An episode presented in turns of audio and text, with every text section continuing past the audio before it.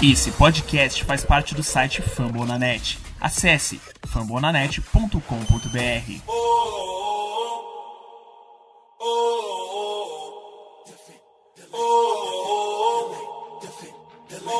Cleveland, get on your feet and make some noise for your Cleveland Cavaliers! Let's go Cavs, eu sou Robert Vinícius, passando aqui para gravação rapidamente de mais um minicast da Cavaliers Brasil, minicast número 3.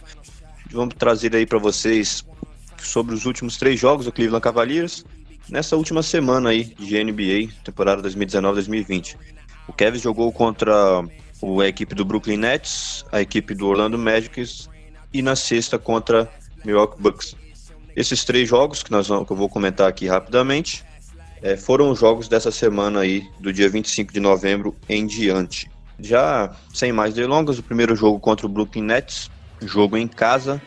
O Cleveland fez um bom jogo, jogou de igual para igual, é, perdeu os dois primeiros quartos ali por um e dois pontos, respectivamente. No terceiro período, aliás, perdão, galera, ele perdeu, o, é, venceu o primeiro período por um ponto de diferença, 26 a 25, perdeu o segundo por dois pontos perdeu o terceiro por os cinco pontos de diferença, 29 a 24. No quarto período, o Cleveland venceu, tomou a ponta da, da, da a vantagem no placar durante um tempo e acabou perdendo ali com uma bola no último lance do jogo, de jogo do, do Spencer Dringer por cento e acabou derrotado por 108 a 106.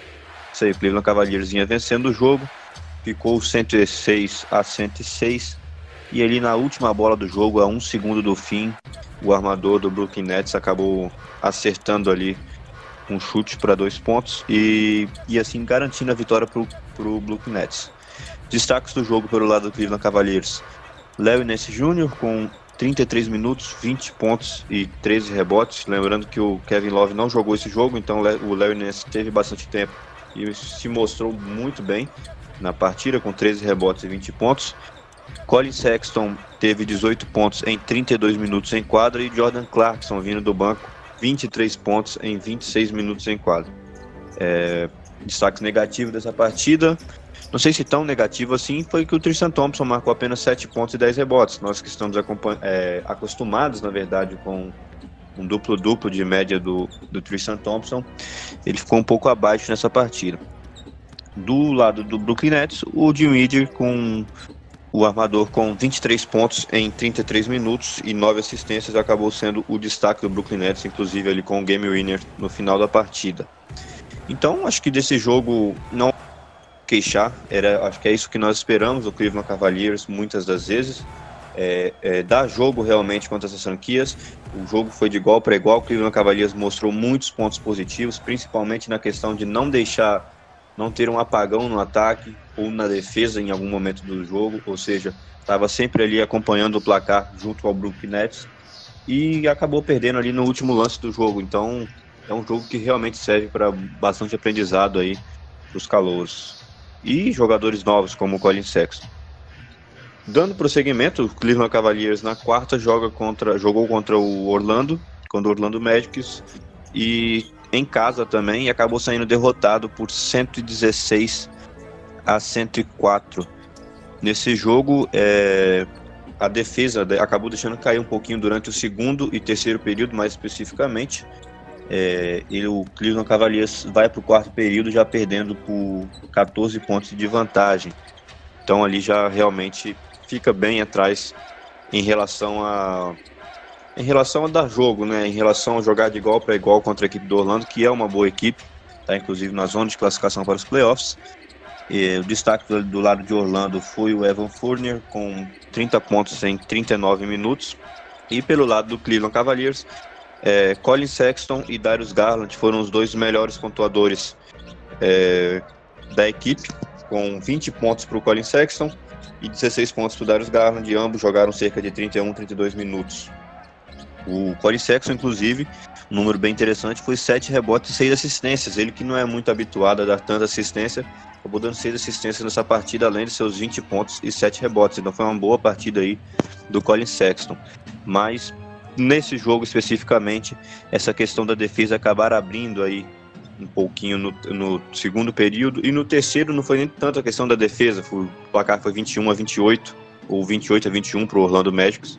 Foi mais a questão do ataque mesmo, ficar um pouquinho abaixo aí nessa, nesse terceiro período. É, então o Cleveland Cavaliers saiu derrotado aí para a equipe do Orlando Magic. E na sexta-feira, jogo difícil, jogo contra a equipe do Milwaukee Bucks, atual líder da Conferência Leste. Cleveland Cavaliers perdeu por 119 a 110, jogando também em casa. É, um ponto interessante desse, dessa partida é a respeito do, do, da reação do time, porque em algum momento ali todo mundo esperava, vixe, lá vem 20, 30 pontos de frente para o Milwaukee Bucks, porque no primeiro período o Bucks venceram por 9 pontos de vantagem, no segundo período 29 a 18, foram mais 11 pontos de vantagem, então Cleveland Cavaliers vem para o terceiro quarto com 20 pontos atrás do placar. Então a gente já esperava ali, poxa, já era, vamos tomar até mais. E, e isso não acabou, não, acabou não acontecendo, porque no terceiro período a equipe se recuperou, anotou 42 pontos no terceiro período, acho que foi o melhor período ofensivamente da nossa equipe na temporada até aqui, contra 32 de Milwaukee, ou seja, diminuiu essa vantagem em 10 pontos. E ainda venceu o quarto período por um ponto, 21 a 20 totalizando aí 119 a 110 para a equipe do Milwaukee, ou seja, aquilo que poderia se imaginaria uma tragédia ainda maior, um jogo de 20, 30 pontos de vantagem para a equipe do Milwaukee, que é um grande time, um dos favoritos ao título da NBA, é, acabou sendo um jogo de, muito, de uma recuperação muito boa pela equipe do Cleveland Cavaliers.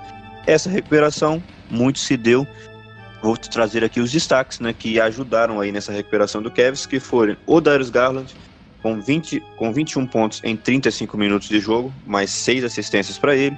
O Seri Osman, com 20 pontos em 38 minutos. Kelly, eh, Colin Sexton e Kevin Love também, ambos com 31 minutos e 16 pontos no jogo. O Kevin Love ainda teve 7 assistências e 8 rebotes.